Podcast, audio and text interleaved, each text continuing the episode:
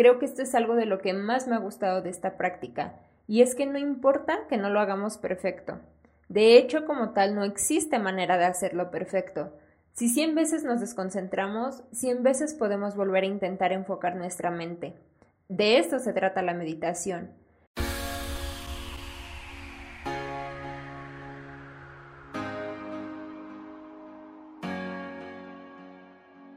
La musa o inspiración no nos llega por sí sola en diseñando, arte. Iremos a buscarla a través de nuestra historia, lluvias de ideas, tableros de inspiración, escritura, investigación y muchas otras herramientas. Soy Natalia González y te invito a que me acompañes en mi proceso de diseño para una obra de arte.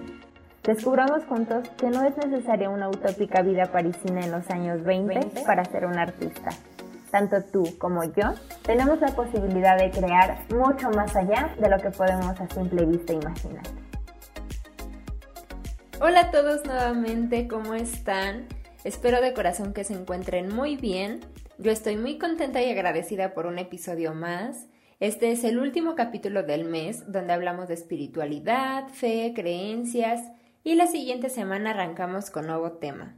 El día de hoy, como seguramente ya vieron en el título, les quiero compartir un poco de mi experiencia y lo que he aprendido de la meditación y para ello quiero comenzar retomando una idea de la semana anterior y se trata del texto del Génesis donde se menciona que Dios creó el mundo en seis días y el séptimo descansó. Ya hemos hablado con anterioridad de la productividad, la organización, el plantearnos metas, sueños, contribuir a la fuerza creadora del universo, sin embargo, no nos hemos detenido demasiado en el descanso tanto físico como mental, el cual es de vital importancia. Ya mencionábamos cuán necesario es regalarnos mínimo un momento al día, lejos de los aparatos electrónicos y cualquier otro tipo de distracción, de los masajes, la lectura, pero a veces eso no es suficiente o no sirve de nada si no logramos relajar nuestro cuerpo y nuestra mente durante esas actividades. Podemos desactivar las notificaciones del celular, pero nuestra mente sigue alerta y enviándonos miles de mensajes y esto nos agota poco a poco. Aunque logremos dormir ocho horas o más, con el pasar de los días, meses e incluso años, situación que considero que vivimos la mayoría de nosotros, terminamos sintiéndonos exhaustos, con esa sensación de querer desaparecer o sin ganas de nada, envueltos en estrés, sin creatividad, etc. Pero con la meditación se trata de no hacer nada casi de forma literal. No hay que llegar a ninguna parte, ni hacer nada en específico, solo relajarnos completamente y ser más conscientes. Este tema en lo particular ha sido de los más difíciles para mí a lo largo de toda mi vida. El perfeccionismo me ha llevado a andar siempre corriendo, con mil pendientes, acarreando incluso a los demás, con el hámster de mi cabeza corriendo a mil por hora, y pues además de enfermedades físicas también me ha causado ansiedad o depresión. Y aunque todo el mundo me diga, pues relájate, a veces es más difícil de lo que parece si todo esto ya lo hemos vuelto un estilo de vida. Total que debido a varias recomendaciones, hace un par de años empecé a acercarme a la meditación y puedo asegurarles que he visto muchos cambios y beneficios y aunque sigo en el camino, creo que esto es algo de lo que más me ha gustado de esta práctica, y es que no importa que no lo hagamos perfecto. De hecho, como tal, no existe manera de hacerlo perfecto. Si cien veces nos desconcentramos, cien veces podemos volver a intentar enfocar nuestra mente. De esto se trata la meditación. Es cierto que con la práctica se logran mejores resultados, sin embargo, el mantener la disposición y la mente abierta a seguir aprendiendo es lo más valioso de esta práctica. John Kabat-Zinn, en su libro Mindfulness para principiantes, del cual tomaré diversas referencias, al igual que la serie Guía Headspace para la meditación de Netflix, entre otras fuentes, dice que es muy importante la mente de principiante porque se encuentra en la mejor disposición a aprender. Cuando creemos que hemos alcanzado una meta o ya sabemos tal o cual cosa, nos cerramos a nuevas experiencias y conocimientos. Así como hablábamos del Tao de la física, la meditación es más como un camino y un estilo de vida que un objetivo determinado, y por ello mismo es aplicable a muchos o todos los ámbitos de nuestra vida. Y en lo personal es algo que necesitaba o sigo necesitando demasiado. Me he perdido mucho del paisaje del camino por enfocarme solo en los destinos y cuando por fin llego a esos destinos estoy de malas o cansada para disfrutarlos. Es por ello que me ha resultado un tema muy interesante para compartirles. Si ya han escuchado del tema o no, si les llama la atención o no, les invito a que lo escuchen con una mente abierta y que al final tomen aquello que les sirva e incluso que no se queden solo con lo que yo sé, que en realidad es muy poco, vayan a practicarlo, a conocer más y si desean, saben que me harían muy feliz compartiéndome sus puntos de vista. Entonces, ahora sí, vámonos de lleno. ¿Qué es la meditación? Es un entrenamiento mental donde a través de la atención podemos promover la paz, el amor, compasión, etc. Es una disciplina que se ha llevado a cabo desde hace miles de años y aunque muchas religiones la han adoptado, no pertenece a ninguna en específico. Ahora, el mindfulness. Lo defino también porque muy probablemente estaré mencionando ambos conceptos y suelen confundirse. Pueden relacionarse, pero no son lo mismo. Ambos buscan el bienestar y entrenan la mente, sin embargo, la meditación es una disciplina que se enfoca en la nada, nace en un contexto más espiritual, y el mindfulness en un contexto psicológico, además de enfocarse en algo del presente. El mindfulness es la atención o conciencia plena. Es la capacidad de prestar atención de forma consciente a la experiencia del momento presente, con interés, curiosidad y aceptación. ¿Qué pasa? Normalmente estamos en todo menos en lo que estamos haciendo. Hay temporadas donde todo me pasa, o tiro cosas, me ensucio, choco con algo, pierdo algo, porque no estoy prestando verdadera atención en lo que estoy haciendo. Nuestra mente suele andar vagando en el pasado, pensando en lo que nos ocurrió en casa si estamos en el trabajo, o lo que pudimos haberle dicho a algún cliente mientras estamos comiendo. No aceptamos lo que ya sucedió, siempre estamos pensando en versiones mejores de lo que vivimos, o por el contrario, estamos imaginando que seríamos felices si tuviéramos tal o cual cosa. Lo que haremos cuando llegue el fin de semana, cuando salgamos de la escuela, cuando cambiamos de casa. El aferrarnos al pasado genera depresión y aferrarnos al futuro provoca ansiedad, y a pesar de ello buscamos estar en todos lados menos en el ahora. Y no hay que ser tampoco tan duros con nosotros mismos, no es nuestra culpa, es parte de la naturaleza de nuestra mente. Esto nos ha ayudado a sobrevivir muchos años, sin embargo podemos entrenarla y no solo sobrevivir, sino tener una vida de mejor calidad. El poner atención en el presente y la meditación en general también nos ayuda a conocernos a nosotros mismos, a conocer nuestros pensamientos y a convivir con ellos. No buscan cambiarlos, sino aceptarlos. Reconocernos que nosotros no somos nuestros pensamientos, solo son producto de nuestra mente y no por ello son reales. Los reconocemos, al igual que nuestra experiencia por la vida, los aceptamos y con ello también nos aceptamos mejor a nosotros mismos. El estar a solas y en silencio cada vez es menos difícil o doloroso. Según John Kabat-Zinn, la esencia del mindfulness consiste en ser consciente independientemente de lo que experimentemos durante la práctica formal de la meditación o en nuestra vida cotidiana. La conciencia, tanto para el budismo como para la neurociencia, es considerada un sexto sentido. Tenemos la percepción del lugar y tiempo donde estamos gracias a esta, y podemos lograr una visión clara a través de todos los sentidos. Nos relacionamos con el mundo que nos rodea a través de estos, pero solemos usarlos en piloto automático, en vez de contemplar, degustar o ir con atención plena. Ahora, si queremos comenzar a cambiar esto, es importante cultivar siete actitudes, algunas de las cuales ya mencioné. Tanto en nuestras prácticas formales e informales, poco a poco irlas interiorizando y así mantenernos más firme en ese camino, que a su vez se volverá más sencillo y feliz. Estas actitudes son la mente de principiante, no juzgar, aceptación, el dejar ir, la confianza, paciencia y no forzar. Para la mente de principiante es bueno tener en cuenta la visión de Heráclito, que afirmaba que ningún hombre puede cruzar el mismo río dos veces, porque ni el hombre ni el agua serán los mismos.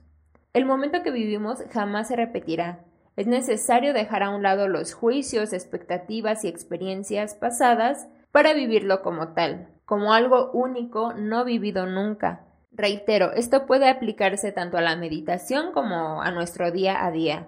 Aunque los días en el trabajo aparentemente sean iguales, podemos poner atención a cada detalle o conversación porque jamás podremos volver a ese momento. El no juzgar va muy ligado con nuestras creencias, Crecemos y vamos clasificando todo en bueno o malo, lo que nos gusta o no, y si ponemos atención solemos estar juzgando todo, las expresiones de los demás, lo que comemos e incluso lo que pensamos.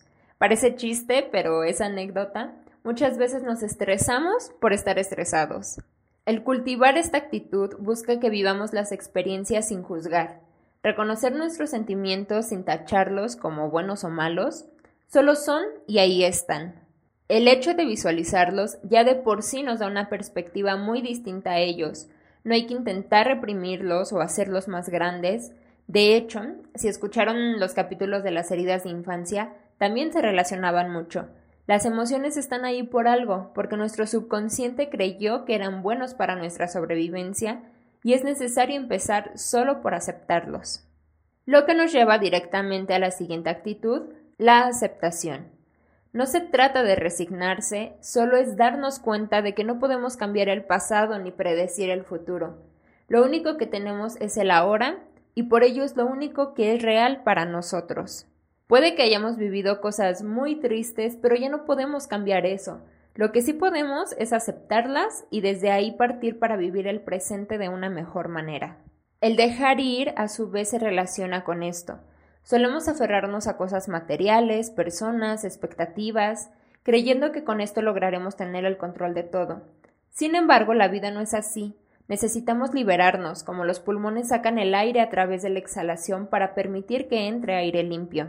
Estoy por terminar el libro de La insoportable levedad del ser y me remite mucho a esto, el peso que vamos acumulando a lo largo de nuestra vida y cómo influye en nuestras decisiones o nuestro presente, muchas veces no de forma positiva, y todo por no dejar ir. Si no lo han leído, se lo recomiendo mucho.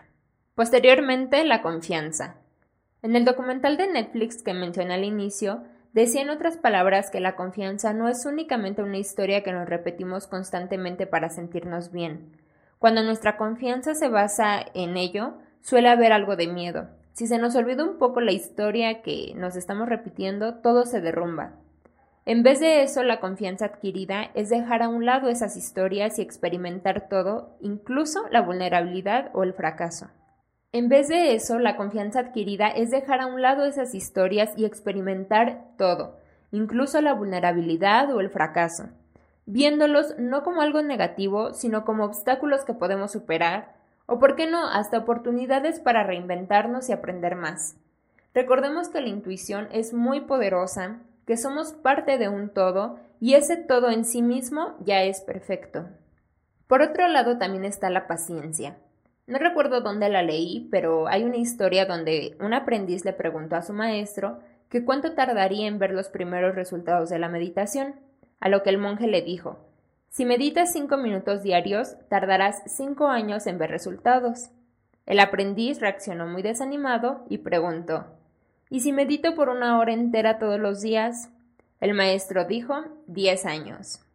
Sé por experiencia propia que es muy complicado, pero debemos aprender a fluir con la vida, a no querer controlar todo y dejar que las cosas sigan su propio curso. Como ya decíamos, vivir el presente, disfrutar el camino, sin querer apresurarlo o alentarlo. Finalmente, el no forzar. Hay que tratar de soltar las expectativas de perfección. En la meditación, por ejemplo, no es necesario llegar a ninguna parte, es solo ser, vivir plenamente conscientes, no hay que esforzarnos por evitar la vida o lo que con ella viene. A mi modo de ver es como el conjunto de todo. El ser paciente es fluir con la vida, aceptar, confiar en la magia de la vida y el universo. Todas estas actitudes, junto con la amabilidad, la compasión, la gratitud, la reducción del estrés, etc., así como nos ayudarán a avanzar en la práctica de la meditación de manera recíproca podemos cultivarlas a través de esta disciplina. Incluso podemos aliviar dolores físicos. Esto no sustituye el que nos cuidemos o vayamos al médico, pero sí nos puede ayudar a enfrentarnos a las enfermedades o dolores de manera distinta. Según lo que estemos buscando, hay diversos tipos y técnicas de meditación basadas en sonidos como los mantras, a través del cuerpo como el yoga, la oración, los mandalas, meditaciones guiadas, les invito a que investiguen y prueben hasta encontrar aquella con la que más cómodos se sientan. Yo les voy a compartir algunas que he probado y me han gustado, pero como todo recuerden que para ver resultados lo importante es ser constantes y pacientes. Científicamente está comprobado que con ocho semanas de meditación continuas, las áreas del cerebro relacionadas con el estrés y la ansiedad se reducen, mientras que las relacionadas con el aprendizaje y la memoria aumentan. El documental guía Headspace para la meditación ofrece no solo la parte teórica, sino que cada capítulo contiene una meditación mindfulness para poner el conocimiento en práctica. Al igual que otras técnicas, es importante buscar un lugar tranquilo donde no nos distraigan físicamente durante ese momento, buscar una posición cómoda, puede ser sentados en una silla o sillón, sobre un cojín, un yoga pad o incluso acostados siempre y cuando estemos bien despiertos y no vayamos a quedarnos dormidos. En este caso, todos los capítulos, con excepción del último, se basan en la concentración. Buscan centrarse en algo en específico, comenzando por el ritmo de la respiración, las sensaciones del cuerpo, las emociones, en alguna imagen o pregunta, para finalmente juntar todo lo aprendido en una meditación de introspección, donde se deja la mente ser libre y la única finalidad es observar los pensamientos, sin juzgarlos, pero siempre conscientes de ello. Cada uno tiene beneficios diversos, pueden escucharlos en orden, tal vez uno diario o uno por semana, según cómo se vayan sintiendo, o tal vez regresar a uno en específico que considere necesario. Son muy flexibles y considero que muy completos. Por otro lado están las aplicaciones de Meditopia y Calm, las cuales también tienen meditaciones guiadas para el estrés, autoconfianza, historias para relajarnos a la hora de dormir, sonidos de la naturaleza, una especie de guía para centrar la respiración, etc. Considero que estas son una muy buena opción para dar continuidad a las anteriormente mencionadas, o si por algo quieren comenzar directamente con estas, en cuanto bajan la app les aparecen una serie de meditaciones de iniciación, muy cortitas y poco a poco van evolucionando. El poner atención a la respiración o sensaciones también podemos hacerlo mientras realizamos otras actividades. Por ejemplo, mientras nos bañamos o lavamos los trastes, Podemos poner atención a las sensaciones que nos produce el agua al entrar en contacto con nuestra piel. Cuando hagamos ejercicio o salgamos a caminar, centrarnos en el roce del aire, el contacto de nuestros pies con el suelo o el latido de nuestro corazón, etc. Otra opción que me encanta es Despertando Podcast. Lo encuentran en Spotify. Son meditaciones diarias de 5 minutitos que buscan poner una intención a nuestro día. Generalmente estas no se basan en la concentración de la respiración o similar, pero nos ayudan a ser un poco más conscientes tanto de nuestras emociones, creencias o de nuestro diario vivir. Finalmente, de lo que yo he practicado está la oración. También hay opciones preformuladas como un rosario, un Padre Nuestro, donde la atención se enfoca en las palabras que decimos y su intención, significado y sobre todo en Dios. O puede ser libre, donde podemos desarrollar también las actitudes ya mencionadas, pidiendo perdón, ofreciendo nuestra vida a Dios, agradeciendo, orando por los demás, o simplemente en un silencio total tratando de escuchar lo que Dios quiere decirnos a nosotros. Considero que ninguna es mejor que otra, son solo opciones diferentes, conforme las vayan probando, si se dan oportunidad, podrán ver por sí mismos los beneficios que tiene cada una. Si ninguna de estas les llama la atención, les invito a que investiguen y practiquen. Hay muchísimas técnicas, sin embargo, como ya dije, quiero hablarles desde mi experiencia. Y ya para finalizar, quisiera compartirles una pequeña anécdota que para mí es uno de los muchos milagros que la vida me ha dado, y en este caso fue a través o de forma muy estrecha con la meditación. De por sí, desde pequeña fui muy allegada a la oración y me han pasado tantas cosas bonitas que a veces hasta a mí me cuesta creerlas, pero esta es una de las más recientes. Hace como año y medio tuve un tipo de discusión con una persona que no me quiso regresar un dinero que me correspondía. Sinceramente yo estaba muy enojada porque lo consideraba una injusticia. Estaba tan enojada que hasta las manos me temblaban. Y pues ya sé que cuando me pongo así me hace daño, así que opté por irme a mi cuarto y poner una meditación. La elegí al azar y resultó ser que se enfocaba en la gratitud, la abundancia, decía que era importante fluir con la vida, y en vez de preocuparnos por lo que no tenemos, que agradeciéramos a Dios por lo que nos daba, lo cual normalmente es mucho más de lo que perdemos, y sobre todo que nos lo da cuando más lo necesitamos o Él cree conveniente. aunque sea de formas inesperadas. Total, que poco a poco me empecé a relajar, la meditación habrá durado unos 15-20 minutos, y justo al terminar, cuando abro los ojos suena el timbre. Bajo y abro la puerta. Era un señor ya bastante grande de edad, que solo lo conocía de vista. Lo había visto un par de veces en la iglesia y llevaba una caja enorme de regalo. Me dijo que su familia y él nos la mandaban como regalo de Navidad a mi familia y a mí. Yo me saqué un poco de onda, pero él insistió para que la recibiéramos, y ya cuando la abrimos eran varias cositas de comida y así, y justo los sabores o versiones que a nosotros nos gustaban. La verdad yo no me lo podía creer, no creo en las casualidades. Para mí fue como una señal de Dios o el universo diciéndome como, ¿ves? ¿De qué te preocupas? Yo me encargo de que no te falte nada o similar. Y bueno, no todo lo bonito que me ha pasado es solo así, cosas físicas. He podido ver cambios en mi forma de pensar, de ver la vida. Me ha ayudado mucho con mi estrés, a calmar mi mente y poder así tomar decisiones desde un lugar más tranquilo, entre muchas otras cosas. De corazón espero que se animen a practicarla, que encuentren pronto la técnica con la cual se sientan cómodos y logren volverla un hábito o estilo de vida. Espero sus opiniones o comentarios en mis redes, me encuentran como Natka González en Instagram. Recuerden que todavía varios de mis proyectos de dibujo cuentan con precio especial, solo este mes de abril, así es que vayan a verlos en mis historias destacadas o mándenme mensajito. Les agradezco mucho su compañía una vez más, les mando un fuerte abrazo y hasta el próximo Diseñando Arte. Bye.